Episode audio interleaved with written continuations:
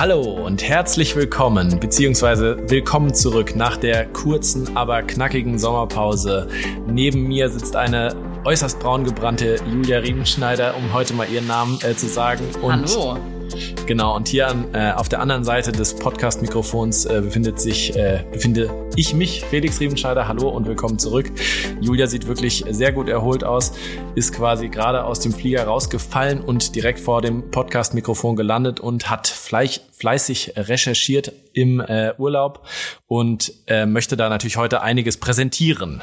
Bevor wir aber zu unserem heutigen Thema kommen, wollen wir erstmal äh, uns nochmal bedanken für, das, äh, für die Teilnahme auch an der Umfrage zu unseren kleinen äh, Sommertipps und wollen hier natürlich nochmal kurz sagen, wer sich noch erinnern kann an die vier Tipps, äh, welches da auf Platz eins gelandet ist. Julia, möchtest du kurz da den Gewinner oder den besten Tipp, der am besten angekommen ist? Kleiner Trommelwirbel, sehr, sehr gerne. Drum. Gewonnen hat unser Lieblingssommergetränk. Das war der Espresso Tonic. Wer ihn noch nicht probiert hat, Guck noch mal rein. Das Rezept, glaube ich, hast du bei Instagram auf jeden Highlights. Fall in die Highlights gepackt. Sehr, sehr lecker, sehr erfrischend und ich glaube, ähm, ja, der ein oder andere heiße Tag wird schon noch auf uns zukommen. Ich befürchte es, ja, wenn man sich die aktuelle Entwicklung anguckt. Aber gut, wir machen hier keinen Klimapodcast, sondern einen äh, Medizin-Podcast. Trotzdem äh, kleiner Sidekick äh, zu dem vierten Sommertipp, den man hatte. Hast du eigentlich dann auf deinem äh, kleinen Festivalausflug die Eiswürfel umsonst wieder bekommen? Klar. Kein also, Problem. Wir hatten zwar dieses Mal ein bisschen komfortablere Bedingungen und auch einen Kühlschrank in unserem äh, Wohnmobil, aber äh, nichtsdestotrotz haben ein, zwei, drei Eiswürfel auch so umsonst wieder den Weg in mein Getränk gefunden. Sehr schön. Gut, Julia, dann haben wir ja vor ein paar Wochen äh, über das PJ gesprochen und da gibt's auch noch einen Aktionstag, der jetzt, wenn ihr die Folge hört, schon wieder in der Vergangenheit liegt, aber die Petition, die sich da dran anhängt, die ist weiterhin online und da wollen wir auch noch mal kurz darauf hinweisen, Julia, worum geht's? Genau, also für ein faires PJ hat wiederholt dazu aufgerufen, doch bitte dafür zu unterschreiben, dass es auch wirklich zu einem fairen PJ kommt, sprich äh, unterschreibt fleißig, wir werden es euch nochmal verlinken in der entsprechenden Petition ähm, wo es nochmal auch um die neuen Punkte, die perspektivisch in der Approbationsordnung geändert werden, berücksichtigt werden, weil in dem aktuellen Papier liegen diese noch nicht vor. Wir hatten es angesprochen. Ähm, in der vorletzten Folge, ne, sprich bessere Vergütung, faire Bedingungen, ähm, ja, wir haben noch ein bisschen Zeit. 2027 wird es dann letztendlich erst umgesetzt werden, aber nichtsdestotrotz, äh, es fehlt noch einiges an Unterstützung. Genau, und gerade der monetäre Aspekt, also die Bezahlung, das ist einfach nicht festgeschrieben und so kann es halt einfach nicht sein. Und so vergraulen wir uns halt die Ärzte von morgen. Bei den Unterschriften, äh, da ist das Ziel 50.000. Ich glaube, die sind jetzt so bei paar 40.000. Ich habe schon unterschrieben, Julia, du auch. Und äh, da bitten wir euch einfach, euch auch dazu beteiligen. Und schon mal vorab vielen Dank. So, Julia, worum geht's denn dann heute in der Folge? Ja, brandaktuelles Thema. Wir hatten uns schon vor ein paar Wochen überlegt, dass wir das ähm, in unsere nächste Folge packen wollen, da wir es als äußerst äh, wichtig erachten. Und passend dazu kam jetzt letzte Woche, beziehungsweise vorletzte Woche, am 10. Juli, ähm, auch ein neuer Entwurf für die Krankenhausreform raus. Ne? Also ganz aktuelles Thema. Es gibt noch nicht viel dazu, es gibt nicht viel Kritik dazu und auch wenig positive ja, Kommentare, die wir dazu finden konnten. Wir haben es jetzt in der jetzigen Folge mal genau unter die Lupe genommen und wollen euch ja, präsentieren, was letztendlich dabei soweit rausgekommen ist. Ne? Es geht um ein Eckpunktepapier, was beschlossen wurde. Das heißt, es ist nichts in Stein gemeißelt. Auch das muss erst noch äh, parlamentarisch dann nach der Sommerpause beschlossen werden, bis es überhaupt zu einer Umsetzung 2024 kommt. Genau. Und genau, letztendlich dieser Gesetzesentwurf, du hast mir ja auch mal angeschaut, Felix. Genau, es ist kein Gesetzesentwurf, das also, Eckpunktepapier ja, ist nur die Vorstufe. Ist, genau, also bunt. Ja also man muss mal noch vorab äh, vielleicht kurz sagen, ähm, der Gesundheitsminister Karl Lauterbach hatte ja schon vor oder zu Beginn der Legislaturperiode so steht es ja auch im äh, Koalitionsvertrag gesagt, dass es ein Gesetz, äh, eine Reform geben muss äh, der Krankenhäuser. Und äh, da sind wir uns, glaube ich, auch alle einig, da, dem stimmen wir zu. Und da die ganze Krankenhausplanung und die ganze Gesundheitspolitik aber Ländersache ist, also ne, Föderalismus und so müssen wir jetzt nicht erklären, ähm, musste sich natürlich aber erstmal mit den Ländern unterhalten werden. Und das hat jetzt seit dem 1.1. wohl stattgefunden. Also der Herr Gesundheitsminister mit den äh, jeweiligen Gesundheitsministern der Länder. Und die haben jetzt halt dieses Eckpunktepapier äh, verabschiedet. Also also im Endeffekt wurde das mit 14 von 16 äh, Stimmen angenommen, eine Enthaltung und eine Gegenstimme aus Bayern. Oh. Ähm, und genau damit ist sozusagen der Weg jetzt geebnet, einen Gesetzentwurf daraus zu erarbeiten, der dann quasi zum 1.1. hin verabschiedet werden soll, damit es dann nächstes Jahr in Kraft tritt. So sieht's aus. Ähm, Krankenhausreform, was hast du dir darunter vorgestellt, Felix? Also ganz ehrlich gesagt, bis wir jetzt wieder hier in die tiefe Recherche eingestiegen sind, habe ich immer gedacht, dass es schon irgendwie eher eine Gesundheitsreform äh, ist, um die es da gehen soll. Also das heißt schon eher global um alles, soll ich sagen, die ganze Medizin in Deutschland einfach mal äh, nochmal auf äh, links bügeln und mal schauen, wo es hapert und wo es äh, wo es sozusagen lahmt, das arme Gesundheitstierchen, das wir hier vor uns hertreiben. Äh, aber im Endeffekt ist es eine, äh, eine Reform, die rein auf die Finanzierung der Krankenhäuser abzielt, also auf die stationäre Setting und da auch nur auf die somatischen Krankenhäuser, also auf die Krankenhäuser, wo auch Medizin am Menschen gemacht wird, also jetzt nicht zum Beispiel psychiatrische Einrichtungen oder sowas genau. sind da, glaube ich, nicht mit dabei. Genau, oder Reha-Kliniken sind genau. auch nicht dabei. Aber ja. genau, es geht jetzt um eine Finanzierung oder eine neue Finanzierung der Krankenhäuser. Und warum ist genau. das notwendig? Genau, so sieht's aus. Ich muss sagen, ich war auch ein bisschen enttäuscht, aber wie gesagt, richtig beschäftigt davor hatte man sich nicht. Aber nichtsdestotrotz hätte man jetzt nicht unbedingt damit gerechnet, dass es zusammengefasst eigentlich auf einen riesengroßen Sparplan rausläuft. Ne?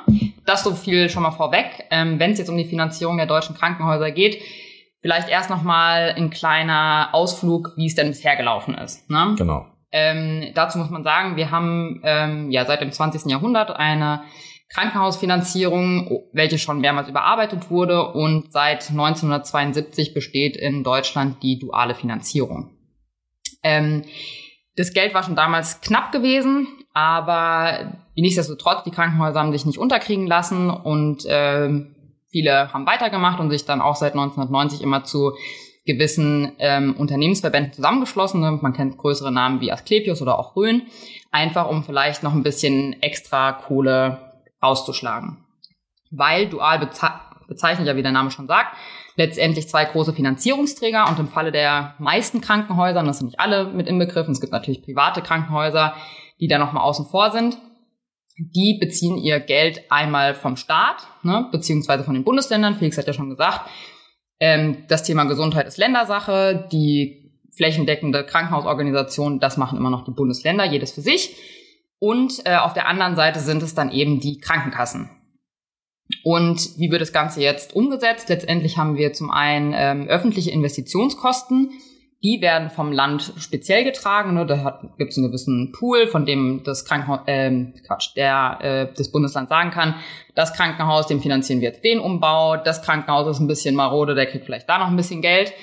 Ne, das sind immer Extrakosten und es gibt noch einen sogenannten äh, Landesbasisfallwert, hatte ich persönlich jetzt vorher noch nicht gehört. Ich auch nicht. Ist letztendlich auch immer ein bisschen äh, in Verhandlung mit den ähm, einzelnen Krankenkassen, wo einmal ähm, einmal pro Jahr beschlossen wird, okay, wir haben eine bestimmte Inflation, wir haben steigende Energiekosten, wo müssen wir flächendeckend einen ja, Basiswert festlegen, der bezahlt wird, damit die Krankenhäuser, so wie sie jetzt sind, überleben können. Wirtschaften tun dann letztendlich die einzelnen Krankenhäuser, Krankenhäuser ähm, über die sogenannte Betriebskostenfinanzierung. Und das läuft seit 2003 über die sogenannten DRGs, ne, die Diagnosis Related Groups, ähm, besser bekannt auch als die Fallpauschalen. Ne, das heißt, ein Mensch geht ins Krankenhaus, kriegt zum Beispiel den Blinddarm rausgenommen, hat eine bestimmte OP bekommen, bisschen Pflege drumherum und ähm, genau, letztendlich erarbeitet sich daraus eine Fallpauschale, welche dann komplett ans Krankenhaus durch die einzelne Krankenkasse bezahlt, bezahlt wird. Genau. Ja, das sind die großen Einkommensquellen eines Krankenhauses. Und die soll, und diese genau diese Fallpauschalen, die es seit 2003 gibt, die haben sich damals an einem australischen Modell orientiert und sollten relativ dynamisch sich auch anpassen. Also das heißt im Endeffekt, je nachdem, wie, wie, wie die Vergütung in den einzelnen Bereichen da ist und wie lange die Liegezeiten sich entwickelt haben, sollte sich das auch so ein bisschen entwickeln. Aber im Endeffekt hat das nie so richtig gut funktioniert. Das äh, heißt, die Kosten, die diese Fallpauschalen halt abdecken sollte, das war nie ein kostendeckendes Modell im Endeffekt, ja. weshalb sich jetzt auch diese sehr defizit oder das ist auf jeden Fall ein Grund, weswegen sich jetzt dieser defizitäre Zustand, äh, wo viele Krankenhäuser einfach vor dem Ruin stehen, unabhängig jetzt äh, von alledem, äh, was die DRGs äh, anbelangt, äh, musste jetzt was gemacht werden. Also die DRGs haben einfach die Kosten nicht gedeckt ja. und andere Gründe haben halt auch noch dazu geführt, dass jetzt dieser maximale Defizit halt eingetreten ist. Genau, und ich finde, ein Begriff, den man jetzt hier auch schon nennen kann, ist einmal auch ähm, die Ökonomisierung letztendlich. Ne? Also das ist auch etwas, was immer im Rahmen dieser Krankenhausreform angepriesen wird, dass es zu einer Entökonomisierung kommen soll. Mhm. Ne? Dass der Patient jetzt immer nur noch als Fall gesehen wird, ne, der Geld bringt und die Krankenhäuser jetzt immer mehr vielleicht auch Diagnosen gestellt haben oder Behandlungen indiziert haben, die an Menschen durchgeführt wurden, einfach nur um Geld zu machen. Ne? Weil so läuft's ja aktuell. Wenn wir vielleicht noch mal einen Schritt vor die Fallpauschalen gucken, ähm, warum die überhaupt eingeführt wurden, da war immer äh, die Diktio, dass es zum Beispiel ein ähm, krankes Tag Krankentagegeld gab. Das heißt, der Patient wurde von der Krankenkasse so lange bezahlt, solange er im Krankenhaus war. Genau. Ne? Und das wollte man aber auch nicht, weil so natürlich die Patienten lange im Krankenhaus gehalten wurden. Ja, und es gab ja? halt keinen wirtschaftlichen Druck, genau, die Patienten genau. zu entlassen den man halt durch diese DRGs dann eingeführt hat. Im Endeffekt konnten dann die Leute, so hatten wir es zum Beispiel bei uns in der Orthopädie früher, da sind halt die Omis über Weihnachten und Silvester wegen Rückenschmerzen ins Krankenhaus gekommen, ja. weil sie keine Familie hatten. So, so wurde es mir zumindest erzählt äh, von Kolleginnen und Kollegen und sind dann erst im Neujahr wieder entlassen worden und hatten dadurch eine schöne Zeit zwischen den Jahren und noch ein paar Spritzen an die LWS bekommen und dann weniger Rückenschmerzen. Also ja. sowas konnte man jetzt oder kann man jetzt heutzutage nicht mehr machen. Mhm. Genau. Also letztendlich, wie gesagt, Krankenhausreform wir wollen eine, oder der Plan von dem Karl Lauterbach war eben eine gewisse Entökonomisierung zu schaffen und auch eine bessere Qualitätstransparenz zu schaffen. Genau, und ich ja. denke, es war auch klar, dass der böse Teufel, der ja die ganze Zeit im Raum war oder wo der viel Hass sich auch drauf projiziert hat, sind halt einfach die DRGs und die Fallpauschale, also ja. die DRGs, weil ein, und so kriegt man es ja selber auch im Alltag mit, um das mal ein bisschen einzustreuen, dass man immer das Gefühl hat, ja, die scheiß DRGs und so ungefähr, da kriegen wir jetzt eh wieder kein Geld mehr für und so, ja, so. ist ja jeden Tag auf Visite, ne? Genau. Muss man ja auch ganz klar sagen, ne? Das, Ja. Wir arbeiten danach. Genau, also da also heißt dann wieder sich- so, ja. wenn die Weiterbehandlung nicht äh, gewährleistet ist und man wieder wartet darauf, dass jemand irgendwie in die geriatrische Reha äh, verlegt wird oder ähnliches und Ja. überschreitet dann eben den Tages- oder die maximale, das Liegezeit, Tageslimit, genau, die Liegezeit, dann äh, eines Patienten für die und die Erkrankung, dann heißt schon wieder so, nee, Minusgeschäft. Genau. Also, Also, ist das, ja war, irgendwie Quatsch. das war klar, dass man jetzt irgendwie an dieses Thema mit den DRGs auf jeden Fall ran wollte, weil die jetzt irgendwie nie so richtig gut funktioniert haben und nicht, also sind nicht every, everybody's darling auf jeden Fall. So in sieht's dem, aus. In dem Zusammenhang. So sieht's aus.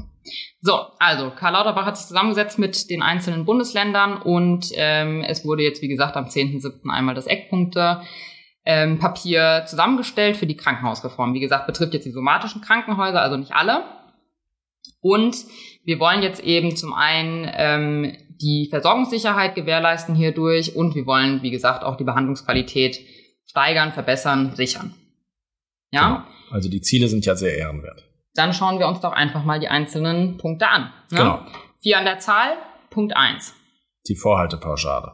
Hm. Kannst du dir was darunter vorstellen? Davor? Genau, also das glaube ich auch ein, ich weiß nicht, ob es ein Neologismus ist, aber es ist auf jeden Fall ein Begriff, der bis jetzt in meinem Wortschatz nicht präsent war. Also Ja. ich hatte das jetzt, bevor ich mir da diese Pressekonferenz angeguckt habe, äh, noch nie gehört. Ähm, außer halt in so, sage ich mal, Spoilern, die schon so, äh, suggeri- äh, so durch den Raum gewabert sind, äh, was so diese Gesundheitsreform anbelangt. Im Endeffekt ist es halt eine Erweiterung, oder möchtest du es erklären, Julia? Nee, mach ruhig. Genau, also im. Endeffekt will man halt durch die Vorhaltepauschalen möchte man quasi unabhängig von der Leistungserbringung durch diese DRGs halt werden und möchte quasi 60 Prozent ähm, der von dieser Leistungserbringung halt über diese Vorhaltepauschalen äh, finanzieren und dadurch halt diesen finanziellen Druck äh, rausnehmen, dass halt über die DRGs immer mehr Fälle generiert werden, um halt dadurch mehr Geld zu erwirtschaften. Ne? Damit wollte oder will man halt wohl diese Entökonomisierung halt voranbringen. Wie wird das berechnet im Endeffekt, Julia? Genau, also es gibt, glaube ich, wie häufig in der Wirtschaft auch einfach zwei ähm, Grundsätze. Wir haben einmal den Grundbedarf, der sich dabei angeschaut wird. Zum einen ähm, wird eben geschaut, je nachdem wie viel Vorhaltepauschale das einzelne Krankenhaus bekommt, ne, das ist natürlich nicht immer gleich, äh, hängt davon ab, was für eine Bettenmessziffer für das einzelne Bundesland eben sich errechnet. Ne? Bettenmessziffer, für mich auch ein neuer Begriff gewesen, kurz BMZ. Das sind die Betten pro 10.000 Einwohner unter 18 Jahren. Ja. Ne? Das ist halt ein Grund, also ein Grundschnitt, ein äh, Durchschnitt, den man halt errechnet, um halt eben zu gucken, naja gut, wie viele Betten kommen denn eben auf die einzelnen Einwohnerzahlen. Und da hat man schon gesehen, zum Beispiel, ne, es gibt natürlich äh, dichter besiedelte Bundesländer und weniger dicht besiedelte Bundesländer und es gab auch in dem einen oder anderen schon mal eine gewisse Art von Krankenhausreform, ne, dass diese Zahlen halt deutlich sich auch unterscheiden. Ja. Ja. Zum anderen hatten wir eben schon mal erwähnt, es gibt den Landesbasisfallwert, auch der wird zur Orientierung einmal mit herangezogen, um das Vorhaltebudget eben zu einzustufen. Und ähm, ein Begriff, der jetzt schon fällt, das sind eben die Leistungsgruppen, an denen man sich orientiert. Ne, erläutern wir gleich im nächsten Punkt nochmal. Da werden die Krankenhäuser eben nochmal, je nachdem, was sie anbieten, eingestuft. Und ähm, genau, letztendlich ist das das Angebot, was die Krankenhäuser zur Verfügung stellen. Und ja, davon hängt dann letztendlich die einzelne Vorhaltepauschale ab. Ne? 60 Prozent wie auch immer die dann letztendlich von einer Fallpauschale sich errechnen sollen. Genau, also das soll, das wird wohl dann vorab geschätzt werden. Also mhm. auch da wieder, ne, das hängt jetzt davon ab, wie schnell dann das Gesetz ratifiziert wird und dann auch gesetzt wird. Und dann haben die Länder auch nochmal eine Übergangsfrist, wo, das kommen wir auch nochmal drauf zu sprechen, äh, am Ende, um das dann einzuführen. Und dann wird es wohl langsam orientierend an den äh, Leistungen, die halt jetzt erbracht wurden, wohl so eingeschlichen. Keine Ahnung, dann gibt's halt 60% Cash für Sachen, die, also angeblich soll es so sein, dass halt damit Leistung vorgehalten werden, unabhängig, ob diese Leistung dann auch erbracht wird. Ne, das heißt, dass man halt durch diese, durch diese Vorhaltepauschale auch quasi sicherstellen will, dass halt eine gewisse Abteilung nicht schließen muss, ne, weil die halt 60% quasi schon mal durch diese Vorhaltepauschale vorfinanziert werden. Ne. Die kriegen ja quasi die, nicht, wie es jetzt ist, ja. du machst deine Fälle und kriegst dann dein Geld, sondern du sollst halt damit quasi schon sozusagen Planungssicherheit haben und 60% vorab genau. quasi sicher haben. Genau. Und den ne? Rest trotzdem über die DRGs. Genau, ich glaube, das Problem ist halt ein bisschen daran, also der Vergleich ja. hinkt so ein bisschen, weil letztendlich ähm, wird, glaube ich, oder soll versucht werden, so eine Vorhaltepauschale so objektiv wie möglich gestaltet wird, ne, dass man nämlich gar nicht sagt, okay, wir hatten jetzt in der und der Abteilung die und die Fallzahlen. Davon nee, nee, sondern es geht um die Leistung. Genau, es geht genau. nämlich nur um die Leistung, ne, ja, aber das wird halt von Anfang an nicht funktionieren, ne, weil man sich eben immer noch zu sehr an den, an den, äh, an den DRGs. DRGs orientieren muss. Ja, also, ne? also ja, deswegen mal gucken, wie es klappt. Wie gesagt, die Leistungsgruppen mal läutern wir gleich nochmal. Ähm, aber es soll halt, wie gesagt, es soll gewährleistet werden, dass es eine deckenflächende Versorgung weiterhin gibt und ja. die einzelnen Krankenhäuser müssen halt irgendwie fair dementsprechend gefördert werden. Ne? So ist es. Jo. Ja, damit halt die Leistungen erbracht werden können. Genau. Klingt, glaube ich, ziemlich kompliziert. Macht bei mir auch immer alles ein bisschen wuschelig im ja. Kopf. Wir werden sehen. Wir müssen auf jeden Fall langsam reden, über, damit wir den Zuhörern eine Chance geben, hier zu folgen. Weil, also, ja, wie gesagt, also Punkt eins nochmal zum Zusammenfassen, soll halt Vorhaltepauschalen geben, die halt quasi 60 Prozent der, der Leistung vorfinanzieren und quasi dann durch die anderen 40 Prozent, die dann weiterhin über die Fallpauschalen, also die DRGs im Endeffekt erwirtschaftet werden. Und damit soll es wohl eine bessere Planungssicherheit geben und halt den, ja, ja soll wohl dadurch halt, das soll wohl der Haupt, Hebel sein, um diese, sag ich mal, diese Finanzierung zu verbessern. Ja. Genau. Ähm, was vielleicht noch wichtig ist, an dem Punkt wieder einzustreuen, es geht jetzt hier rein um diese Betriebskostenfinanzierung, was wir eben schon ja. gesagt haben. Ne? Also davon ausgeklammert sind weiterhin die ja. Unterstützung durchs Land, ne? beziehungsweise davon wird kein Gebäude gebaut. Genau. Ne? also es geht wirklich rein um die Finanzierung eines Krankenhauses. Genau. Also das, was ne? wir quasi, was er erwirtschaftet. Genau, das, was ja. in einer chirurgischen Abteilung gemacht wird und so weiter und so fort. Darum geht's. Es geht nicht darum, das neue Krankenhausgebäude zu finanzieren oder ein neues Parkhaus zu bauen oder sonst was. Genau, ja. so sieht's aus. Ne? Oder einen neuen Hörsaal. Genau, das Ganze soll auch eben gesetzlich dann festgehalten werden. Deswegen, wie Felix schon erläutert hatte am Anfang, ist es nur ein Gesetzesvorschlag, der noch zum Entwurf wird, der noch verabschiedet werden soll. Aber letztendlich soll so halt jeder auf seine 60% Vorhaltepauschale kommen. Ja. ja. Auch da gibt's noch ähm, für einzelne Bereiche sogenannte Sicherstellungszuschläge. Ne? Also es gibt auch noch Leistungen, die ausgeklammert sein sollen von eben diese Vorhaltepauschalen.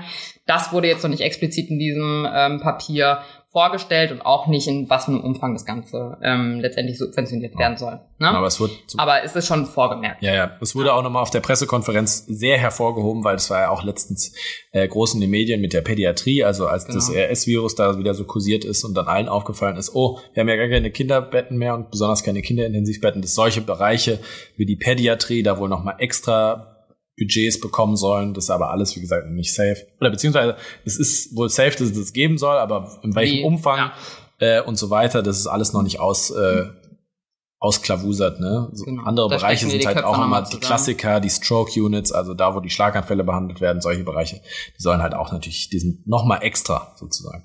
Mhm. So, gut. Erster Punkt abgehakt, Vorhaltepauschalen. Kommen wir zu den Leistungsgruppen.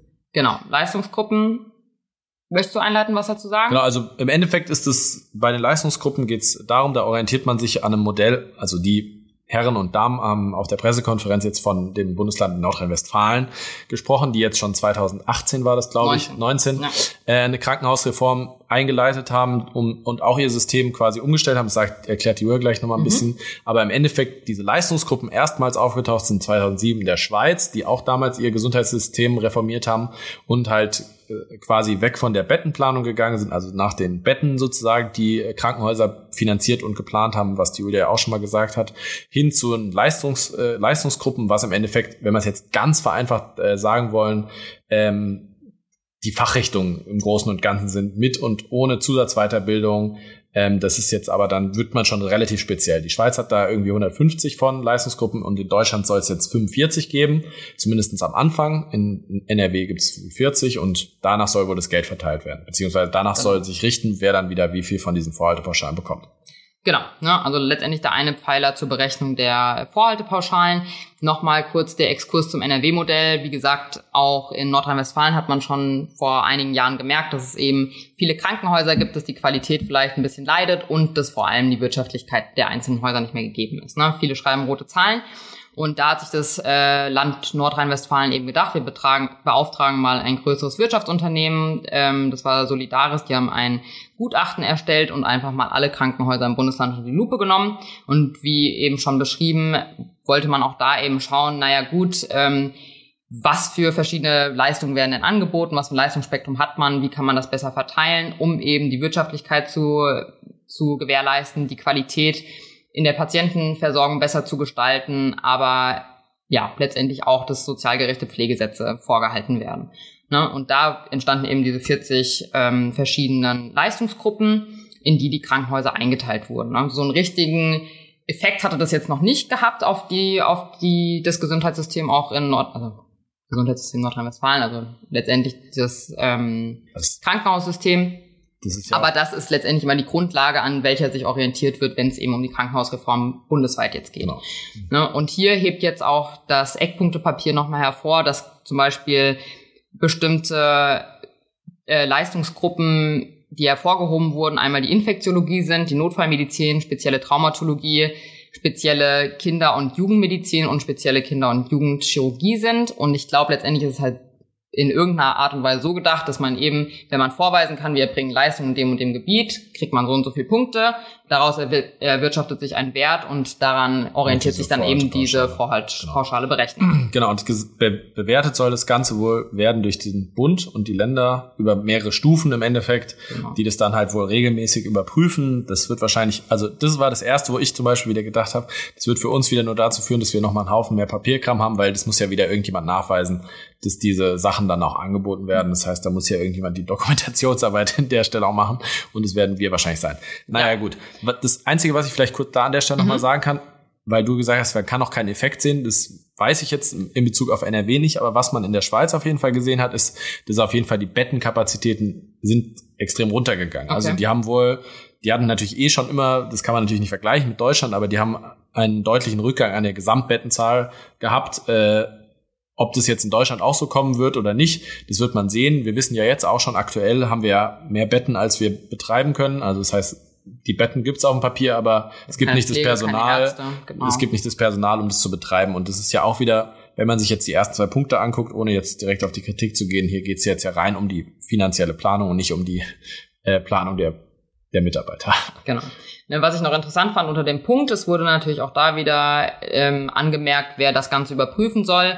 Und auch da ist der medizinische Dienst oder kurz MD dann auch am Werk, der letztendlich auch aktuell jetzt unsere DRGs und Fallpauschalen kontrolliert. Ja, ne? genau. Also der guckt dann danach, dass eben die Krankenhäuser diese verschiedenen Leistungen auch erbringen, in dessen Gruppe sie eingeteilt werden. Genau, weil man muss vielleicht da auch nochmal ganz kurz dazu sagen, bei den DRGs ist nämlich auch das Witzige, das Geld kriegt man, also man kann da kodieren im mhm. Endeffekt, was man will, aber die Fälle werden danach nochmal geprüft von dem medizinischen Dienst der Krankenkasse und dann musst du die, musst du das Ganze wieder zurückzahlen. Also dann werden die Fälle ja gestrichen. So, Vom Krankenhaus dann. Genau, also ja. das heißt, wir haben jetzt zum Beispiel in der Orthopädie jemand, der hat atraumatische Rückenschmerzen und wenn die, Krank die der medizinische Dienst der Krankenkasse dann sagt, ja, das ist kein Grund, im Krankenhaus zu sein, den Fall streichen wir ihn, mhm. machst du, hast du eine, eine, eine, Leistung erbracht, ohne dass du dafür am Ende das Geld kriegst. Also ja. die Krankenkasse, ja. die gucken dann schon, ne, du kannst nicht einfach irgendwas kodieren oder irgendeinen Fall, Macht eine Fallpauschale ja. dann abrechnen. Das heißt, das sind auch nochmal Faktoren, die aktuell die Situation auf jeden Fall auch erschweren. Ja. Definitiv. Ne? Ähm, wenn man jetzt chronologisch vorgegangen ist unter diesem Punkt zwei dachte man sich dann gleich, oh je, ich meine, man kennt viele kleine Krankenhäuser, die jetzt ja. wahrscheinlich weder eine Infektiologie zum. Beispiel haben oder äh, eine, irgendeine Versorgung von Kindern. Ne? Ja. Aber in Punkt drei um eine fließende Überleitung zu haben, sollen genau diese versorgenden Krankenhäuser berücksichtigt werden. Ne? Und Punkt drei fasst dann eben die sektorenübergreifenden Versorger, welche auch als Level 1i Krankenhäuser bezeichnet werden, zusammen. Ja. Ne, was kann man sich darunter vorstellen? Das sind letztendlich kleinere Krankenhäuser. Wir hatten es auch schon mal angesprochen in der vorherigen Folge, letztendlich, die sich nicht unbedingt an der Notfallversorgung auch ja. im äh, jeweiligen Bundesland beteiligen und eine sehr überschaubare Anzahl an Abteilungen haben, zum Beispiel vielleicht nur eine Chirurgie und eine innere Medizin, die vielleicht sogar ähm, vor allem sich über Belegärzte finanzieren, ne, die halt vielleicht nochmal eine ganz andere Krankenhausstruktur haben, als man sich das so vorstellt. Oder vielleicht eine Gary oder sowas. Ne? Genau, so. genau. Ne? Und für diese sektorenübergreifenden Versorger soll es dann eben auch eine, ja, eine Berücksichtigung geben in, in diesem Plan. Und ja, letztendlich wird halt eben geschaut vom Land, ne, sind diese Krankenhäuser wichtig oder Brauchen wie wichtig sind sie denn, ne, dass ja. wir halt, sage ich mal, flächendeckend trotzdem noch Anlaufstellen haben für unsere Mitbürgerinnen und Mitbürger und können dann eben unabhängig von diesen Leistungsgruppen auch nochmal finanziert werden. Ne? Also auch die kriegen in irgendeiner Form ihre Vorhaltepauschale wenn sie, denn, wenn genau. sie als worthy betrachtet werden. So muss man das also leider sagen. Die, müssen, die müssen erstmal sozusagen auch in den Pool reinrutschen, dass sie überhaupt als erhaltenswürdig betrachtet werden. Ne? Ja, Aber ich denke, das ist auf jeden Fall ein Punkt, ja. äh, das kann man auch so oder sowieso schon sofort sagen. Das ist mit Sicherheit was, was für was Länder Sache, also was Länder, den Ländern sehr wichtig war, den Bundesländern, mhm. weil es natürlich total unpopulär, wenn ich jetzt sage, okay, ich lasse einfach die ganzen kleinen Krankenhäuser über die Klinge springen, äh, gerade die in der Peripherie sind, äh, wenn, wenn ich sie durch dieses andere Finanzierungssystem halt nicht abhole. Und das war dann einfach so, ja, okay, hier haben wir noch mal eine Gießkanne, da können wir noch mal ein bisschen ja. äh, nochmal die kleinen Krankenhäuser über Wasser halten und das so klingt es für mich und Total. außerdem halt ja genau, dass man halt einfach so ein bisschen Rosinenpicken macht, wenn man ja. sagt, was was wollen wir haben und was wollen wir nicht haben. Ja. Was ich jetzt unter diesem Punkt sehr interessant fand, es gab dann, also dieses äh, Eckpunktepapier besteht generell nur aus ähm, 15 vier, Seiten ja, ja, ne? Genau. und vier Punkte und also eigentlich sind es fünf Punkte. Der erste Punkt ist einfach nur eine Erläuterung von Begriffen.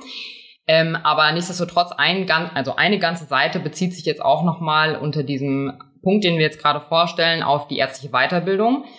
Und das fand ich sehr interessant, weil letztendlich wurde da halt wirklich ein starkes Augenmerk drauf gelegt, dass letztendlich die sektorenübergreifenden Versorger natürlich nur eine wahrscheinlich ein geringes Leistungsspektrum nur noch erbringen. Wenig und deswegen ist halt genau die Frage, wie kann man da die Weiterbildung von Ärzten und Ärztinnen halt noch gewährleisten?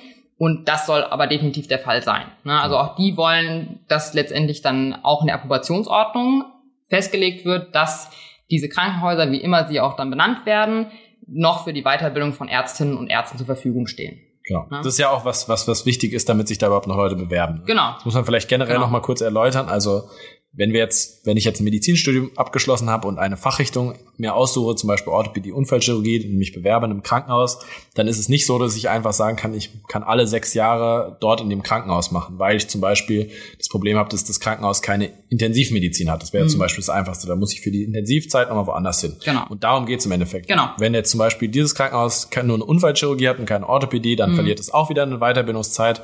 Und damit die jetzt quasi, wenn die nur noch die absolute Basisversorgung anbieten, in Anführungszeichen, nicht ja. alles verlieren würden oder halt nur ein Jahr oder so, weswegen natürlich keiner dann nach Buxtehude aufs Land zieht, ähm, ne, wollen die damit das quasi in die Approbationsordnung schreiben, damit die halt ihre zwei, drei Jahre Weiterbildung auf jeden Fall haben und nicht dann am Ende des Tages sich da keiner mehr bewirbt, weil die Weiterbildungsermächtigung einfach weg ist. Ja. Ähm, also gut, dass man da zumindest mal dran gedacht hat. Definitiv, ja. definitiv. Aber was auch angemerkt wird, dass eben diese Weiterbildung auch garantiert wird, ist dann das glaube ich, der Bund oder die Länder ein bisschen darauf hoffen, dass sich kleinere Krankenhäuser größeren Krankenhäusern anschließen. Ne? Ja. Dass die bestimmte Verträge eingehen, dass die vielleicht auch sagen, naja gut, unsere Ärzte rotieren dann eben auch dort mal hin. Ähm, sehe ich persönlich eigentlich jetzt als kein schlechtes Prinzip, weil sonst läuft es eben so, dass man sich immer wieder teilweise tatsächlich auch neu bewerben muss, um eben in bestimmte Abteilungen zu rotieren was für uns als Ärzte und Ärztinnen dann wieder bedeutet, wir brauchen mehrere Arbeitszeugnisse, die müssen dann wieder ja. alle anerkannt werden und das würde tatsächlich, finde ich mal, ein gewisses Maß auch ja. an Entbürokratisierung schaffen. Ne? Ja. maybe. Auf einer kleinen Ebene. Auf einer ganz kleinen Ebene. Ja, ich denk, ich aber denke, da das, konnte ich tatsächlich ein bisschen was Gutes raus. Ja, ich denke, das wird aber auch über die Leistungs, über diese Leistungsgruppen kommen, weil ich glaube, auch da werden sich viele Häuser zusammenschließen sein, und sagen, wir sind hier regionales so. Traumazentrum oder ich weiß nicht, lass es irgendwas sein, regionale Pädiatrie, Basisversorgerzentrum äh, und an Standort X und Y. Das Einzige, was, was da halt natürlich wieder blöd ist, ist halt, wir können das jetzt auf dem aus der Bubble Rhein-Main-Gebiet hier natürlich betrachten, aber das kann natürlich auch irgendwo auf dem Land in Brandenburg Mhm. auch mal schnell irgendwie 50 Kilometer Radius sein und dann ist es auch Definitiv. nicht mehr so nice, äh, da einfach überall hin und her zu fahren, weil man halt irgendwie zwei, drei Standorte abdecken muss und dann Ja. Kann es auch wieder natürlich zu einer Mehrbelastung von dem Personal führen. Also gerade wenn ich jetzt von ärztlichem Personal spreche. Ja, genau. Das müssen, wir sehen. Das wird ne? die Zukunft zeigen. Das wird die Zukunft sein. Spannend. Super. Dann sind wir tatsächlich schon bei Punkt 4 angelangt, eigentlich auch dem letzten ähm, größeren Eckpunkt, aber ist eigentlich der kleinste von allen. Ähm, letztendlich ist der dafür gedacht, dass es eine gewisse Planungssicherheit geben soll, auch im Rahmen dieser Krankenhausreform. Und da wird eine, so nennt dieses Papier eben Konvergenzphase zugesichert. Bedeutet im Endeffekt eigentlich nur, dass es eben eine Übergangsfrist geben soll und bis zum Jahr 2026 die Krankenhäuser eine gewisse Planungssicherheit bekommen, dass sie budgetneutrale Auszahlungen erhalten, damit eben unabhängig von diesen Vorhaltebudgets, die ja erstmal jetzt quasi kalkuliert werden jährlich, um irgend Jetzt muss irgendwo ja, genau. rauszukommen, dass die halt jetzt nicht von Anfang an untergehen und nur einen ganz, ganz winzigen Teil kriegen vom Kuchen, sondern dass man halt irgendwo sagt, naja gut, ihr probiert's, Hilfe ist da. Genau, also es ist so, Schließt euch vielleicht anderen an, Ja. orientiert euch, gestaltet euch um. Also es geht ja hauptsächlich jetzt auch um die um die Sache, wann auch die gesamten Gesetze dann verabschiedet werden müssen, ne? Weil nur weil das jetzt Bundesgesetz dann ist, zum 1.1.24 ist das ja noch nicht auf Länderebene umgesetzt und darum geht's auch, ne? Also Mhm. die, das heißt zum Beispiel, ich kann sagen, in Hessen können wir das Gesetz zum Beispiel am 1.1.24 scharf stellen, aber du kannst es genauso gut in Bayern erst zum 1.1.25 scharf stellen. Mhm. Das heißt, das ist auch damit gemeint, dieser Ja. Übergang kann halt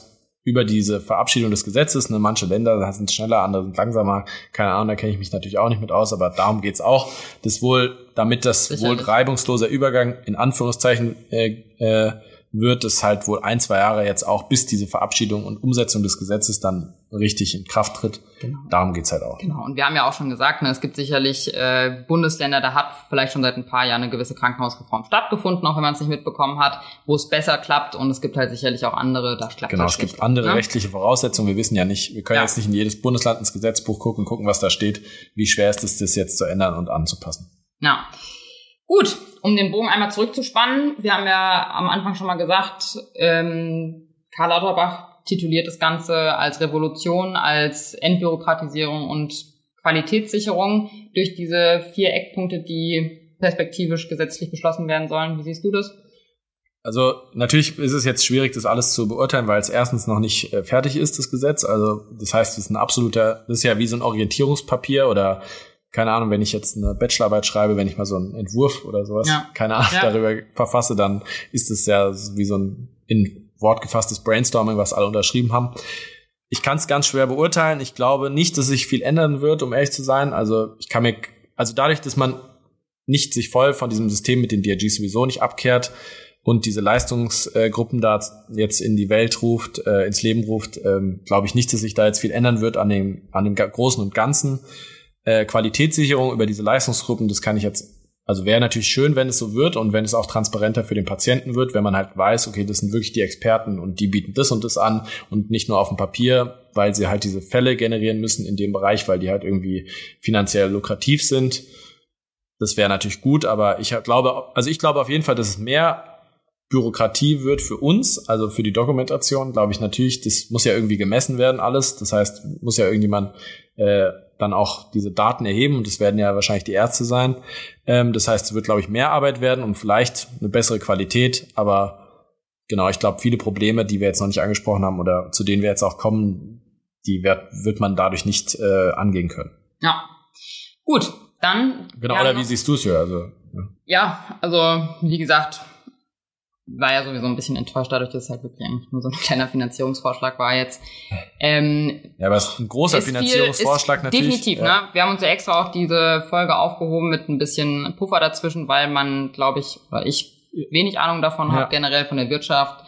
Ehrlich gesagt, muss mich da auch erstmal reinfuchsen, aber so richtig viel versprechen ist ehrlich gesagt auch nicht davon. Genau. Ne? Also Und ich muss sagen, also wir kommen jetzt nochmal auf einen kleinen Kritikteil. Ne? Wir haben nochmal verschiedene Kommentare zusammengetragen äh, von Wirtschaftsexperten, von der Deutschen Krankenhausgesellschaft und von uns. Von uns natürlich auch. Aber ja, ja. mal gucken, was wir da noch so ein bisschen beleuchten können. Ne?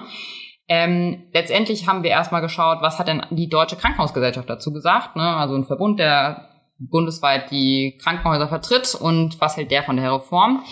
Dazu gab es eine Stellungnahme vom 13.07.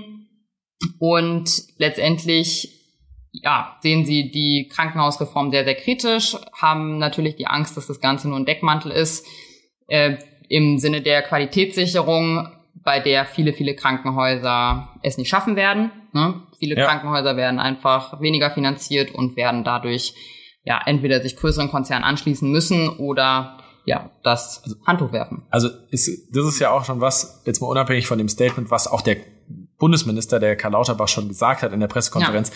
es wird viele Insolvenzen geben. Ja. Also dieses Gesetz rettet nicht die Krankenhäuser, sondern es wird am Ende ein Gesetz sein für die, die übrig bleiben. Ja. Ne, also wir sind jetzt schon an einem Punkt und da ist es wieder so, was wir an so vielen Punkten schon kritisiert haben. Mhm. Das ist halt Aktionismus. Hier wird jetzt ein Gesetz gemacht, weil es jetzt gemacht werden muss, weil es einfach nicht anders geht. Ja. ja und äh, am Ende des Tages haben wir aber schon von dem ganzen anderen, also von von dem, was in der Vergangenheit passiert ist, schon so viel Scheiße produziert oder halt so viel Scheiße gebaut, dass es nicht, äh, dass es nicht mehr un oder nicht umgänglich ist, dass viele Krankenhäuser pleite gehen werden. Also ja. bis überhaupt dieses Gesetz in Kraft geht, wird es Insolvenzen geben. Und das hatte auch der äh, Lauterbach halt gesagt, da muss er gucken, ob er irgendwie da noch ein paar äh, Krankenhäuser halt äh, vor der Insolvenz rettet. Aber ja. am Ende des Tages äh, wird, ist es auf jeden Fall auch ein kalkuliertes Kliniksterben. Also ja, das kann man nicht genau, anders sagen. Genau. Also, das, so ist kein, das ist kein keine Reform zum Erhalt der Standorte, sondern es ist eine äh, Reform zum keine Ahnung, zur Vernetzung der Stand, Umstrukturierung ja. der Standorte, wie auch immer man es schön reden will. Genau. Aber da werden auf jeden Fall viele Standorte den Bach runtergehen. Genau.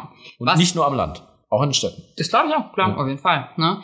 Ähm, was die Deutsche Krankenhausgesellschaft auch noch anmerkt, ist der Punkt Qualitätssicherung ist in deren Augen, ja, wie gesagt, schon ein Deckmantel vorhanden. und schon vorhanden, weil auch äh, die DKG hat schon die Initiative ergriffen in der Vergangenheit und eben auch ein Netzwerk geschaffen, in dem man letztendlich auch als Laie googeln ja. kann, wo ist was für eine ja. Leistung äh, garantiert ja, und das ist auch total ne? individuell abhängig. Also das kann man auch wieder nicht so sagen. Ja, und vor das allem klingt also halt einfach immer so schön auf dem Papier ja. Qualitätssicherung. Das ist immer sowas, ja, das hört man halt gerne das Wort und äh, das ist immer toll, wenn man sagt, wir steigern die Qualität und alles, aber am Ende des Tages ist das total individuell abhängig von dem Menschen, an den du dann gerätst. Am Ende des Tages ja, und vor, also vor allem, wenn ich jetzt an das einfach an den Begriff Qualität denke, dann denke ich doch daran, naja gut, wird diese Behandlung, die der Patient bekommt, gut durchgeführt. Ja. Ist er am Ende zufrieden?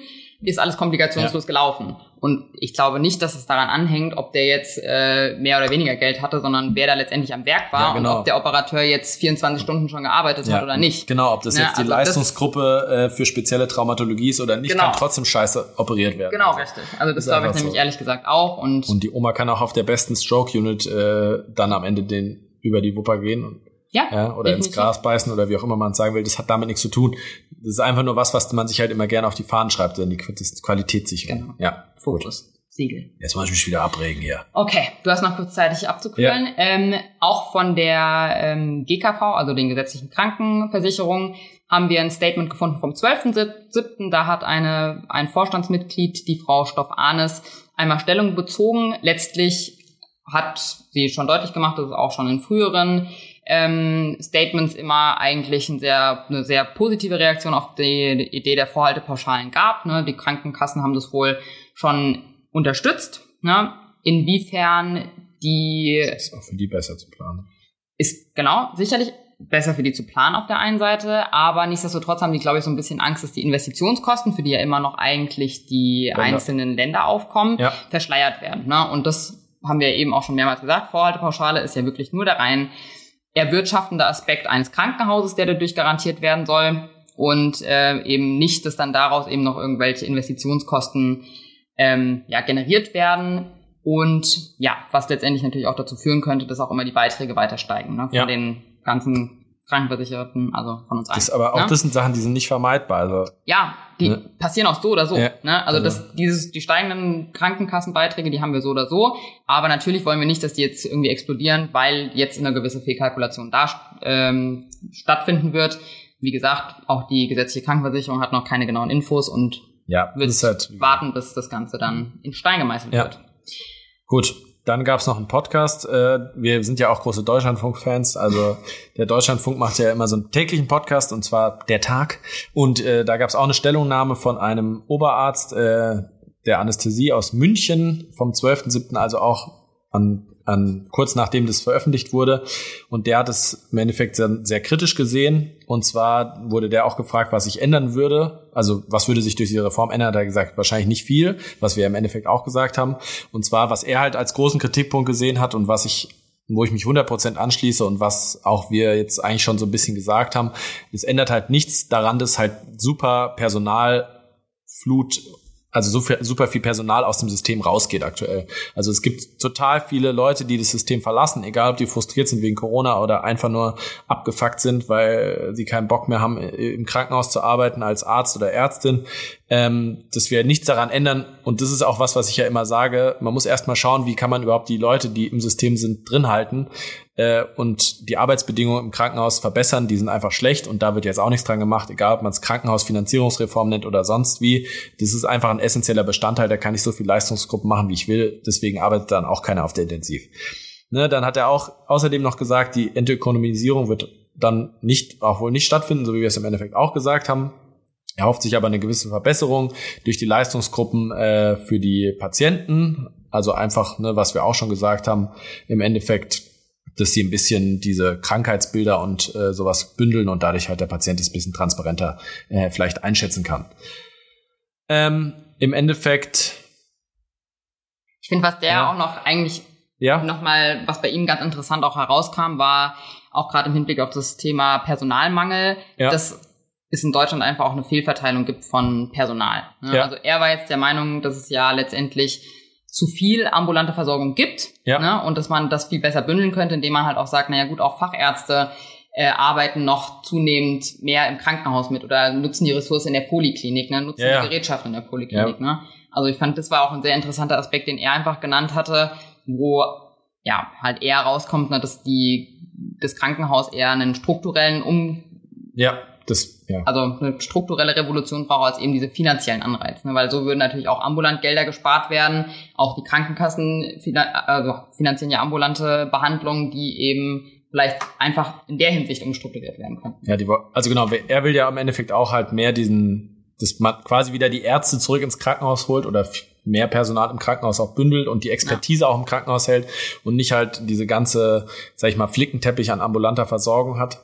Und was ich auch noch sehr interessant fand, was er gesagt hat, ist, dass es halt diese Vorhaltepauschalen sind nicht zweckgebunden. Ne? Das heißt, im Ende des Tages, oder so ist es zumindestens jetzt, jetzt genau. noch nicht, ne? mhm. ne? das heißt, das Krankenhaus kann am Ende mit der Vorhaltepauschale machen, was es will. Also es kann keiner sagen, ob diese 60 Prozent dann auch zu 100 Prozent in die Abteilung gehen, wo sie denn hin soll. Ne? Ja. Das heißt, gerade wenn wir wieder sagen, wir haben auch viele private Träger, äh, die können natürlich auch sagen, ja, okay, davon sind aber 10 Prozent erstmal Gewinn oder sind irgendwie für den Vorstand oder was weiß ich und äh, 5 Prozent für die äh, Pflegedienstleitung und was weiß ich. Genau. Mal ganz überspitzt dargestellt, ne? Wobei und nicht für die Abteilung. Pflege ist ja generell ein anderer ja. Pool auch noch. Ja, ja, ja, ja, ich weiß, aber prinzipiell ist es nicht zweckgebunden und das ist auf jeden Fall ein großer Kritikpunkt, den ich auch unterschreiben würde. Ja. Ähm, und im Endeffekt, ähm, genau mit den Gewinnausschüttungen habe ich gesagt, schlägt der vor, dass der im Endeffekt über eine verbindliche Personalbemessung äh, sozusagen das System reformiert. Das heißt, er sagt, die in der Abteilung müssen so und so viele Leute arbeiten und nach dem und dem Stellenschlüssel sollte es dann irgendwie bezahlt werden. Das, da bin ich jetzt auch nicht weiter äh, reingegangen, aber der wollte auch die DRGs im Endeffekt, dass die abgeschafft werden, aber. Dass man vielleicht gar nicht über diese Bettenzahlen geht, ne, genau, was ihr angesprochen habt. Sondern über das Personal. Genau. genau, aber das ist auch genau. wichtig, also personalzentriert sozusagen genau. eine Reform, äh, Umstrukturierung, wie auch immer. Ja, vor allem, weil wir sind ja gerade wirklich einfach auch in dieser Politik oder in dieser Krankenhauswirtschaft, dass wir einfach nur Löcher stopfen. Ne? Ja. Und immer mehr, immer mehr äh, Löcher werden gestopft durch gewisse Pflegepools, eine Honorararztbasis. Menschen, also ja. einfach Leute, die sich irgendwelchen ja, die äh, Unternehmen hingeben, die dafür da sind, diese Löcher zu. Genau, genau, genau, das Wort hat mir gefehlt gerade. Und so arbeiten wir ja gerade. Ja, ne? genau. Ne? Das ist ja wieder auch diese Feuerlöscher-Taktik, ja wir, wir, wir löschen wir, überall ein kleines Feuer, aber die große Flamme, die können wir halt nicht löschen. Genau, und wir antizipieren auch nicht den nächsten Brand, sondern wir machen halt nur das Aktionismus. Einfach nur, ja. wir reagieren auf die Scheiße, die aktuell, die, auf die Kacke, die am Dampfen ist ja. und gucken nicht, wo der nächste Scheißhaufen runterfällt. Äh, keine Ahnung. Ja. Blöder Vergleich und bisschen Pipi-Kaka-Sprache, aber gut. äh, egal. So, da ja. gab es noch ein paar Sachen, die vor dem Ganzen passiert sind, beziehungsweise die vor dem offiziellen Eckpunktepapier Genau. Schon ein Statement sozusagen rauskam. Julia. Genau, ich habe nochmal geschaut. Wie gesagt, ich bin wirtschaftlich nicht so bewandert, deswegen wollte ich mir das Ganze mal akustisch erklären lassen und bin dabei auf einen Podcast gestoßen, der heißt Inside Health. Verlinken wir auch nochmal in den Show Notes. Ähm, der schon jetzt bevor die Krankenhausreform-Eckpunkte rausgekommen sind, einmal die bis dahin bestehenden Pläne, die sie jetzt nicht groß unterschieden haben, auch von dem, was jetzt verabschiedet wurde, beleuchtet hat. Und ähm, da gab es zum einen einen Beitrag jetzt vom 27.06.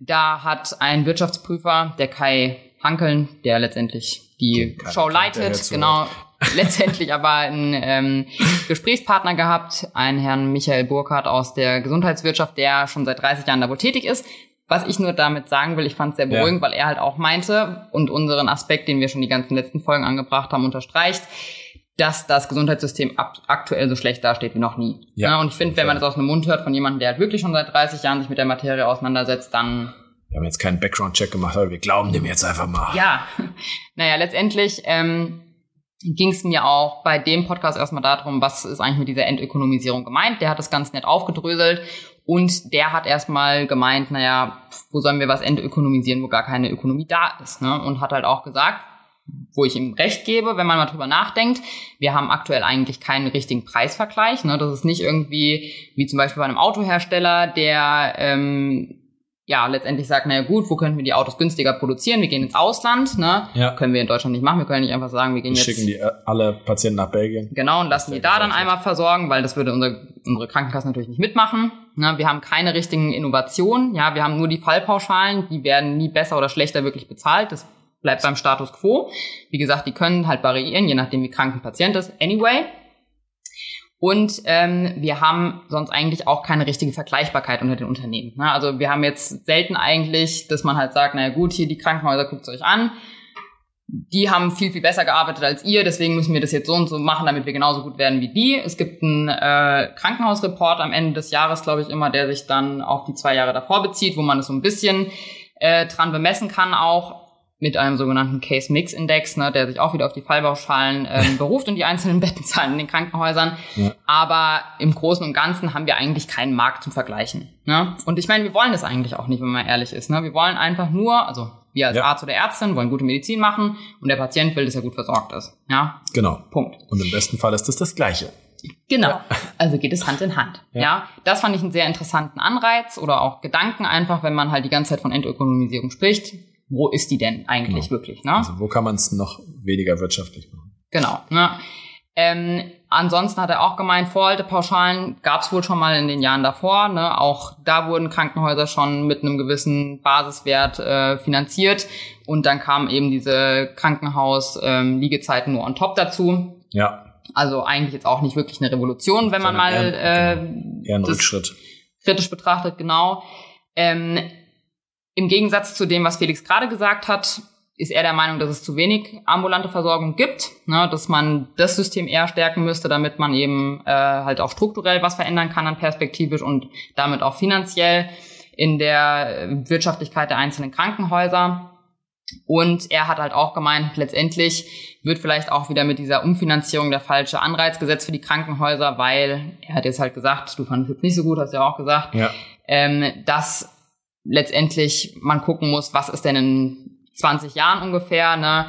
Was macht unsere Behandlung dann aus? Wollen wir überhaupt noch, dass wir von Ärzten behandelt werden? Wollen wir, dass wir vielleicht von Felix äh, schüttelt den Kopf und verdreht die Augen, von ja. Roboter behandelt werden? Aber ich meine, ja, was ist das für eine Bescheuerte? Sorry, aber ja, ja. Der, ja, ist okay, ja klar, kann man sagen, aber wie gesagt, das ist absolutes Wirtschaftsgelaber und sorry, aber es ja, hat klar. nichts mit der Realität zu tun und das kann ja keiner kann sich ja ehrlich diese Frage stellen. Wenn du die Frage stellst der Bevölkerung, dann leben wir in einer überalternden Gesellschaft, die werden sagen, dass sich nichts ändern soll. Genau, also von gut, daher. Aber ich finde, die Bevölkerung kann man ja in dem Fall auch nicht fragen, weil wie wir ja, auch schon festgestellt so haben, wird unsere Bevölkerung immer älter und ich meine genau. ganz im Ernst. Ja, aber wen fragt? Also, aber dann macht ja dieser Vergleich auch wieder keinen Sinn, wenn du die Leute fragst. Wir müssen uns naja, halt gut. Ja, die Politiker machen das, was im Endeffekt Naja, aber ihnen die Stimmen bringt und halt nicht die Klar, komplettes klar. System über die Klinge springen lässt. Klar. Das heißt, im Endeffekt wollen die Omas nicht, dass das Krankenhaus um die Ecke schließt, wo sie schon seit 30 Jahren hingehen und vor 90 Jahren geboren wurden. Aber ich bin mir jetzt auch nicht sicher, dass du jetzt hier die Population dabei befragst. Nee, ich weiß Sondern aber. es geht ja auch wirklich darum, den mal zu sehen. Ich meine, wir haben ja schon Robotoren. Roboter. ja. Ja, müsst ihr jetzt nochmal im Schirembel nachgucken, wie der Plural ist von Roboter. Ja, aber Nein, Sinn- aber letztendlich, ich will, was ich damit Ja. nur sagen will, ist halt einfach, wir, wir machen jetzt eine Reform wieder, jetzt, Ja, ne, die uns mindestens mal zehn Jahre kostet, wo sich 20. wie gesagt, wo die Krankenhäuser keinen Wettbewerb betreiben werden, wo nicht geguckt wird, naja gut, was macht der eine besser, was macht der andere schlechter und wir orientieren uns dann da, was gut gepasst hat. Ja. Sondern es geht jetzt gerade wieder einfach nur, Aber wenn man, sich, wenn man sich das generelle System anguckt, glaube ich nicht, dass wir, wenn du das mit den Robotoren sagst, äh, Robotern sagst, äh, glaube ich nicht, dass uns ein Roboter operiert, weil es viel zu teuer ist. Ja, aber also- haben wir doch schon. Ja klar, aber das, du weißt selber, dass die Die Operation. Da Vinci-Roboter. Ja, und, wie, und an wie vielen Standorten stehen die und von wie vielen Leuten werden die betrieben? Ja, klar, natürlich, ja, genau. aber also, ja klar, wie- vielleicht ja. ist es so, aber wie gesagt, das hat, glaube ich, damit jetzt nichts zu tun. Also, oder was heißt damit nichts zu tun? Aber diese Frage ist sehr viel komplexer, als äh, dieser Reformprozess es jetzt äh, zulässt. ja, gut. Okay, vielleicht Wie abschließend, gesagt, du wie wolltest gesagt, es gerne sagen und hast du jetzt ja auch gemacht. Gut, na, also das war letztendlich, was bei diesem Podcast ähm, bei rumgekommen ist. Und auch hier war seine ähm, Lösungsstrategie letztendlich für die Krankenhäuser schon auch das, was letztendlich im Eckpunktepapier festgehalten wurde, dass kleine Krankenhäuser, um sich äh, über Wasser zu halten, zusammenschließen müssen. Gut Wenn sie nicht schließen. Wenn sie nicht schließen. Na? Ähm, dann, das fand ich eigentlich einen interessanteren Beitrag. Wie gesagt, selber Podcast Inside Health, diesmal Eine Woche Gesprächspartner, eine Woche Auch später. vor dem Eckpunktepapier. Genau, ganz wichtig. Das war ähm, aber, fand ich, der interessantere Teil, weil es ein Mitglied der Regierungskommission eben war, den man äh, dort zum Mikrofon gebeten hat. Das war der äh, Boris Augurski, wie gesagt, einer, der ganz eng mit Karl Lauterbach eben zusammenarbeitet, äh, selber Gesundheitsökonom ist und ja, ganz nah am äh, Thema mit dabei ist. Und letztendlich fand ich es ein sehr interessantes Gespräch, einfach dahingehend, wie gesagt, er ist nah dran und er ist sehr kritisch gewesen dem Ganzen gegenüber auch. Ne? Und auch er hatte die Meinung vertreten und immer wieder anmerken lassen, ne, dass natürlich die Krankenhausreform, wie sie jetzt aktuell stattfindet, eher nicht wirklich am Patienten orientiert ist ne? und das eben alles immer unter dem Deckmantel Qualitätsverbesserung und Entöko Entökonomisierung läuft, weil das irgendwo Wählerstimmen generiert. Ne? Das weil die, gut die, klingt. Genau, weil der Wähler möchte natürlich nicht hören, naja gut, wir nehmen dir deinen Arbeitsplatz weg oder Ja. das Krankenhaus bei dir um die Ecke wird pleite gehen. Ja. das möchte man nicht hören. Ähm, genau, das fand ich ziemlich fair von ihm. Letztendlich auch er war der Meinung, wie der Gesprächspartner eine Woche zuvor, dass es eigentlich nicht wirklich um eine Entökonomisierung geht. Ne? Wie gesagt, das ist einfach eine Umverteilung der aktuellen Finanzierungsmittel und er schiebt halt vor allem eigentlich an der jetzigen, jetzigen Situation einen großen oder die Hauptschuld den einzelnen Ländern vor, weil die eben den Auftrag hatten, die Krankenhäuser entsprechend der letzten La Jahren zu lenken, in den letzten Jahren zu finanzieren, Investitionen vorzunehmen und das hat einfach nicht stattgefunden. Na, so dass wir Schätzungen zufolge jetzt wohl eigentlich auf einer Umstrukturierungssumme von 25 Milliarden Euro sitzen geblieben sind und das versucht jetzt der Bund irgendwie wieder auszu, ja, baden. Ähm, sind 25 Milliarden jetzt. Jetzt, genau. Aber damit zählt ja alles, was jetzt die nächsten Jahre dazukommt, schon wieder nicht mit rein. Klar, Das heißt, genau. Was jetzt Also- 25 Milliarden sind, sind in fünf Jahren 50 Milliarden oder keine Ahnung. Knows? 30 Milliarden. Wie gesagt, es werden Krankenhäuser sowieso schließen. Durch die Krankenhausreform, ich glaube, das genau. denken wir uns jetzt schon. Er Was schätzt 20 Prozent. Ne, Das kann man auch mal sagen. Genau. Also er denkt, jedes fünfte Krankenhaus äh, wird jetzt im Rahmen von dieser Reform oder wie auch immer, wenn man nichts macht oder so wie man es jetzt halt macht, würden 20 Prozent der Krankenhäuser schließen. Und das war ein Statement jetzt auch vor dem Eckpunktpapier, um das nochmal zu sagen. Ja, definitiv. Und ich denke, das, das stimmt. Also ich Ja, also auf ich- jeden Fall.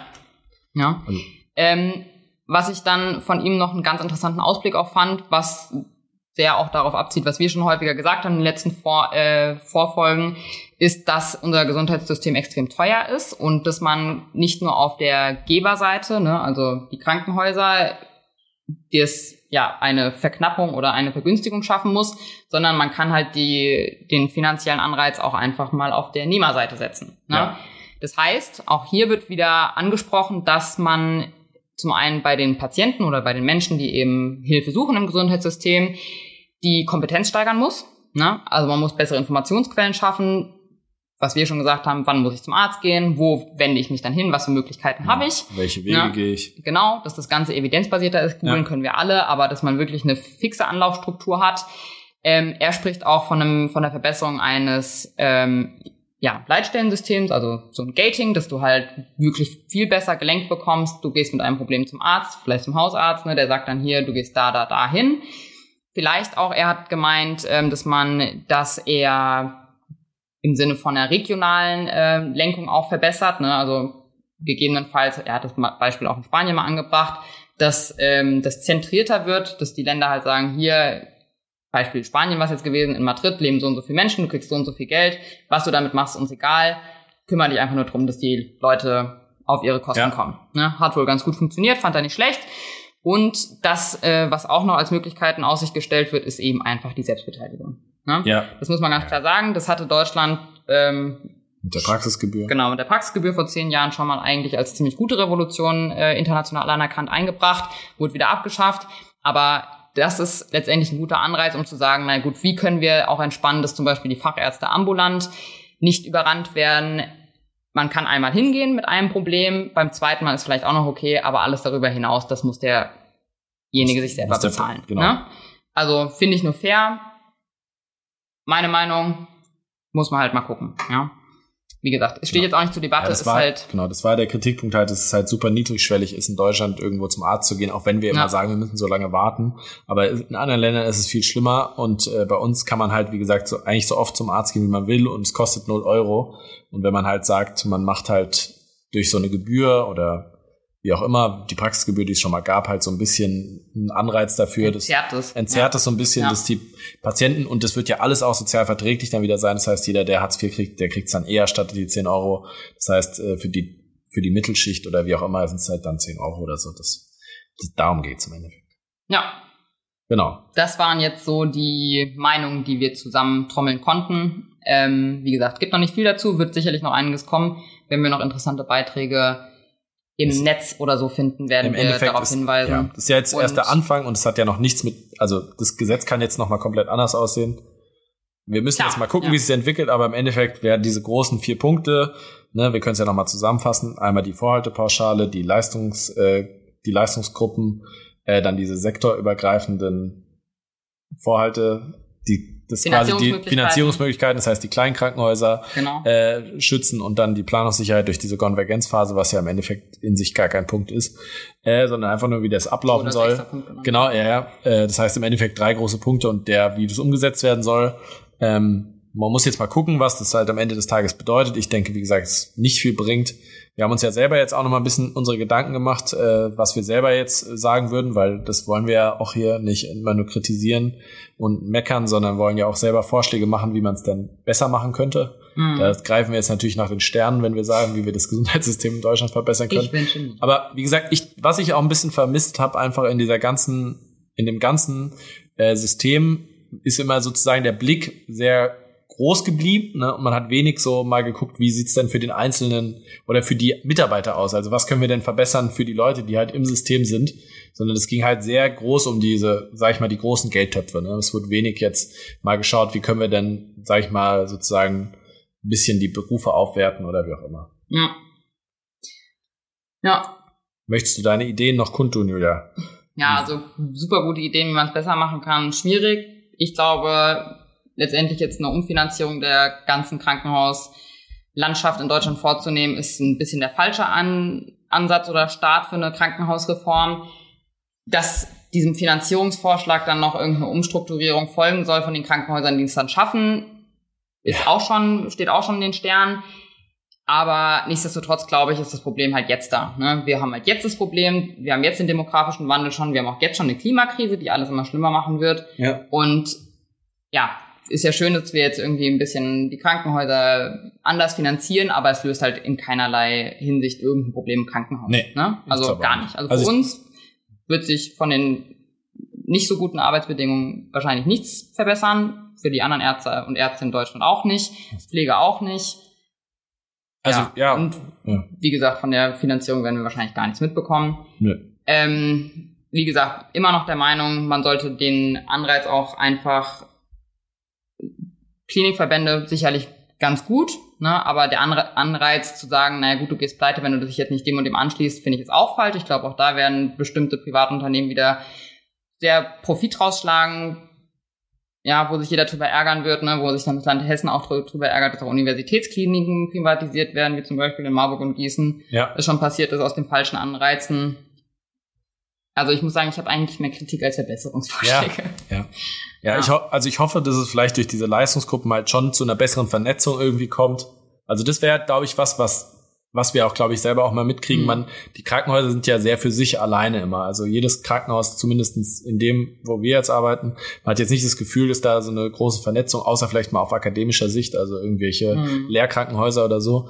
Aber ähm, ich glaube, vielleicht über diese Leistungsgruppen gibt es irgendwie eine bessere Vernetzung innerhalb der einzelnen Krankenhäuser ja. oder zwischen den zumindest regionalen Krankenhäusern. Und das könnte vielleicht ganz gut sein, aber sonst, wie gesagt, sehe ich jetzt auch keine großen Benefits. Und ich finde, also wie gesagt, ich glaube, Qualitätssicherung gibt es schon. Ne? Ja. Da werden wir jetzt keinen Benefit von haben. Und Vernetzung, auch das findet schon statt. Ne? Ja. Es gibt Traumanetzwerke davon, das kriegen wir jetzt schon mit zum ja. Beispiel. Und wie gesagt, also ich denke mir auch immer so, also es wird ja auch, also wenn es so ist, ja. kann ja sein, ne? Aber es wird ja auch jetzt kein Wald- und Wiesenkrankenhaus sagen, ich mache jetzt die krasse Tumorchirurgie hier, ohne dass wir irgendwie andere Parteien mit dem Haus haben, die noch Ahnung haben von Strahlentherapie, von Chemotherapie. Also ja. ich weiß nicht. Ja, Gibt's vielleicht, vielleicht ist das der Anreiz, ich habe es noch nie gehört, fände ich auch mega krass.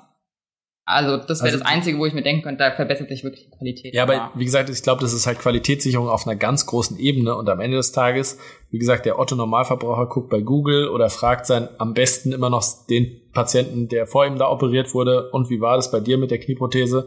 Äh, und das sind immer noch die aussagekräftigsten Qualitätsmerkmale ja. für die Leute, warum die dann da hinkommen. Ja. Oder weil der Oberarzt XYZ da operiert und wenn der weg ist, ist es halt dann nicht mehr gut, ja. So genau. ist es halt einfach. Ja. ja, und das ist einfach nur Qualitätssicherung auf dem Papier und sehr global gesehen.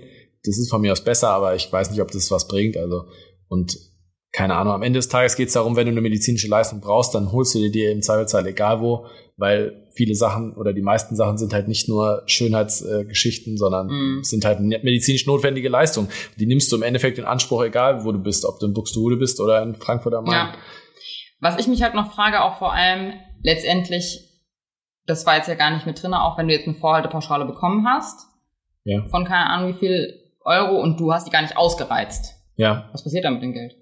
Ja, das Zahlen die das der Krankenkasse zurück? Ja, das ist ja genau das, was, was der, was der Anästhesist aus München auch kritisiert hat, mhm. ist ja nicht zweckgebunden. Das genau. Geld wird schon irgendwie weggehen. Ja, ja, Zweifelsfall geht's in die Personalabteilung. Ja, ja gut, wenn aber jetzt. Aber eh nicht. Was nee, eh nicht? Was nee, aber, nee, nee, aber ja. als ob das Geld, wenn es einmal ins Krankenhaus gekommen ist oder auf dieses Ebene, mhm. ist ja egal, ob es das Klepios ist oder in, ins Krankenhaus, Dieburg, Kreisklinikum, was weiß ich was. Mhm. Ja, wenn es einmal da ist, wenn du jetzt schon wenn jetzt schon alle Krankenhäuser Minus machen, und zwar fettes Minus, ja, dann soll ich halt kaufen die neue Heizung davon oder sonst was, aber das wird schon weggehen. Also ich glaube nicht, dass Klar, jemand, aber das äh, ist doch Quatsch. Ja, natürlich also, ist es Quatsch, aber das, wie gesagt, da gab es halt keinen Plan. Ja, also da gab es halt einfach keinen Plan und oder es gibt noch keinen Plan und das muss man sich auf jeden Fall noch anschauen. Ja. Und äh, keine Ahnung, ja. Wir werden sehen. Also wie gesagt, wenn das Geld nicht zweckgebunden ist, macht man halt ein Zweifelsfall davon, was halt noch hinten runterfällt. Modernisiert die Kantine oder man weiß ich. Das ja Investitionskosten. Ja, ich weiß, das, aber klar, aber ja. am Ende des Tages wird also ich, ich hab, glaube nicht, dass das Geld äh, am Ende übrig bleibt. Ich glaube eher, dass es zu wenig, äh, dass es wieder zu wenig sein wird. Aber gut. Na naja, gut, vielleicht noch mal ganz kurz, was was ich jetzt noch gesagt hätte oder was. Also ich glaube auf jeden Fall, dass diese Krankenausschließungen sind nicht abwendbar. Das ist einfach schon zu spät.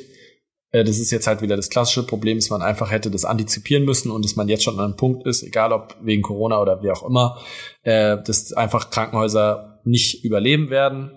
Ich weiß auch nicht, ob das jetzt der richtige Schritt ist, da von den DRGs abzu sich abzukehren oder das hätte man das anpassen müssen äh, diese DRGs, um einfach irgendwie ein bisschen mehr Flexibilität reinzukriegen. Einmal halt, dass nicht diese ganzen äh, Fälle wieder gestrichen werden oder dass man halt auch den Leuten vielleicht mal mehr Einblick ins System gibt. Zum Beispiel, ich wusste bis zum Tag, wo ich angefangen habe zu arbeiten, nicht, was ich mit den DRGs machen soll. Ich habe das nicht im Studium ja. gelernt oder sonst was. Das heißt, das sind auch Sachen, die sind einfach für uns fremd. Wir werden da nicht angelernt und am Ende des Tages äh, führt es natürlich auch nicht zu einer Verbesserung der Situation, weil wir müssen ja diese Ziffern noch eingeben hm. und dann irgendwelche Codierer überprüfen es dann.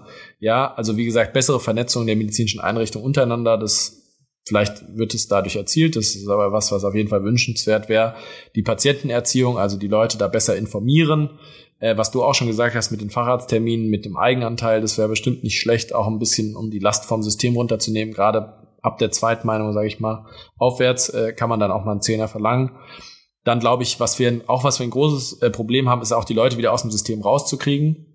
Das heißt auch die Leute wieder aus dem Krankenhaus abzuverlegen. Das mhm. heißt, den Eintritt ins System, der ist, glaube ich, relativ einfach über die Hausärzte oder die Notaufnahmen und wie man die Leute aber auch wieder abverlegt, also über den Sozialdienst, ne, dass man einfach da schaut, dass man den Sozialdienst stärkt, glaube ich, das ist super wichtig, weil ich glaube, das sind die und das wird auch noch viel schlimmer werden, ja, ne, weil durch ja die alten Leute ja und vor allem ja. also ja, ja. nee ja. und ich glaube also, gerade also wenn ich dran denke, auch wo legen wir die Leute hin? Also das sind diese akut geriatrischen Weiterbehandlungen, das sind kleine Krankenhäuser. Ja genau, ne? also deswegen also hoffe ich, dass zum genau. Beispiel also sowas wie die gespannt. Geriatrie da eine fette Leistungsgruppe ist mhm. äh, und nochmal irgendwie weil die sind extra halt Budget in somatische kriegt. Kliniken integriert, ne? genau. auch wenn es eine Reha ist, aber nichtsdestotrotz das Krankenhaus. Also altersgerechte Reha sagen wir immer. Ne? Genau. Ne? Also ich genau, aber das ist das Wichtigste, weil du, du, hast am Ende, du hast es toll reformiert und was weiß ich, aber du kriegst die Leute dann trotzdem nicht nach Hause oder sonst wohin ja. und die äh, die Tochter, die in München Geld, wohnt, sagt dann einfach auch, ja, ich kann jetzt nicht kommen und mich um die Mama kümmern, was ich auch verstehen kann.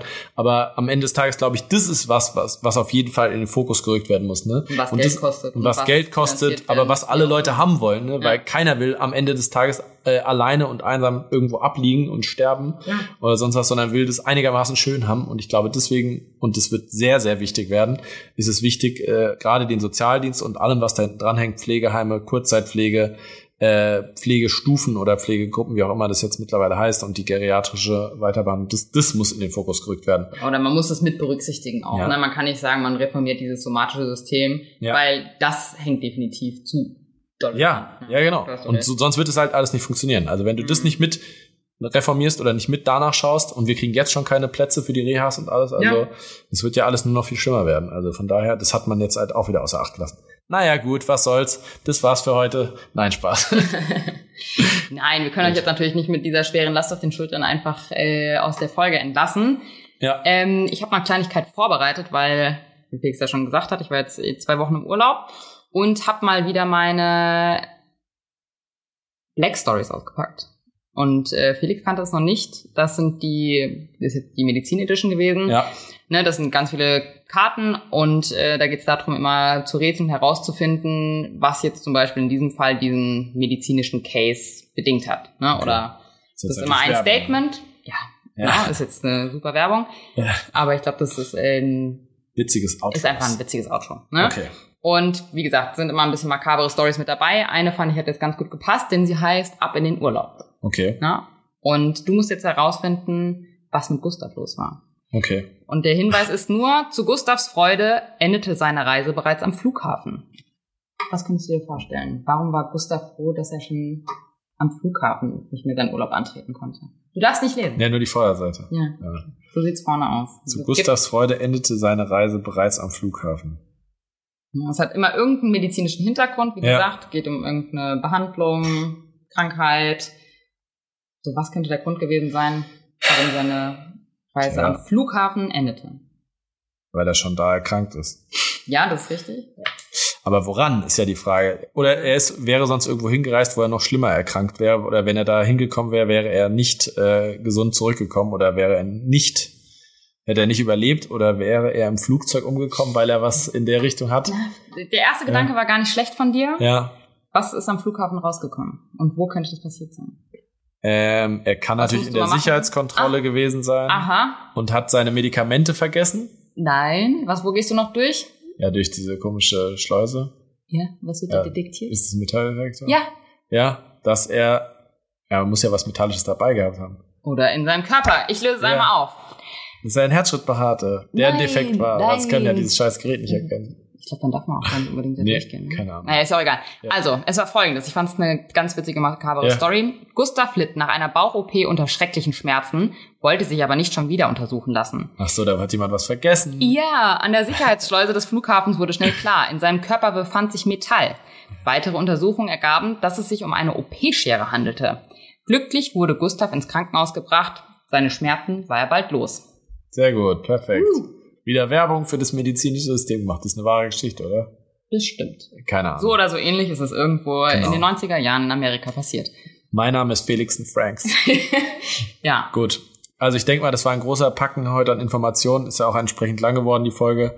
Äh, nichtsdestotrotz sind wir froh, dass wir es so einigermaßen äh, euch erklären konnten und noch ein bisschen mit dem Sahnehäubchen an Kritik versehen konnten, was äh, uns immer äh, wichtig ist und auch ein paar Verbesserungsvorschläge natürlich geben. Wir behalten es im Auge. Ich bin mir sicher, wir werden noch mal eine Folge über die Krankenhausreform machen müssen. Ja. Ja, äh, das war jetzt wenig äh, bezogen auf unseren Alltag, vielleicht äh, ein bisschen, sage ich mal, wie gesagt, vom Helikopter aus geguckt, eher globalere Perspektive heute die Folge. Wir werden bestimmt beim nächsten Mal wieder mehr ins Detail gehen, mehr ins Krankenhaus eintauchen, äh, um nochmal eine Wasser Wasservergleich hier rauszuhauen. Ähm, Julia, was willst du unseren Freundinnen Schneidis noch mitgeben, außer unsere E-Mail-Adresse? Wie gesagt, äh, zuvor probiert auf jeden Fall nochmal unseren leckeren Sommerdrink aus und äh, ansonsten ein kleiner Hitzeindikator noch. Klebt der Schlüppi in der Ritze, ist schon wieder Mega-Hitze.